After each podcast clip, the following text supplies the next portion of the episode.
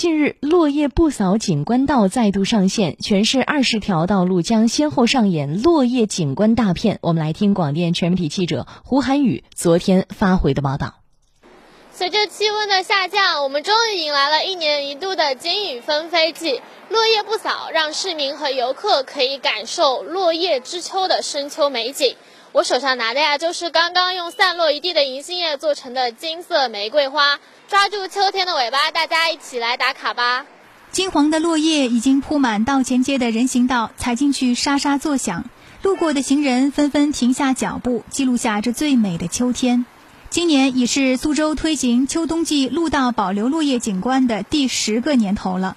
市城管局在往年基础上，将全市落叶景观道路增加到了二十条。在以往银杏为主的基础上，今年新增了以美国红枫为主的高新区太湖大道、法国梧桐满街的工业园区水泽路等风格不同的秋韵景观道路。虽然落叶不扫，但道路仍然会保持干净整洁。苏州市环境卫生管理处作业监管中心科长顾曾霞。在实施过程中呢，我们的工人就是会对这个保留区域落叶内的垃圾进行捡拾，然后对快车道进行清扫。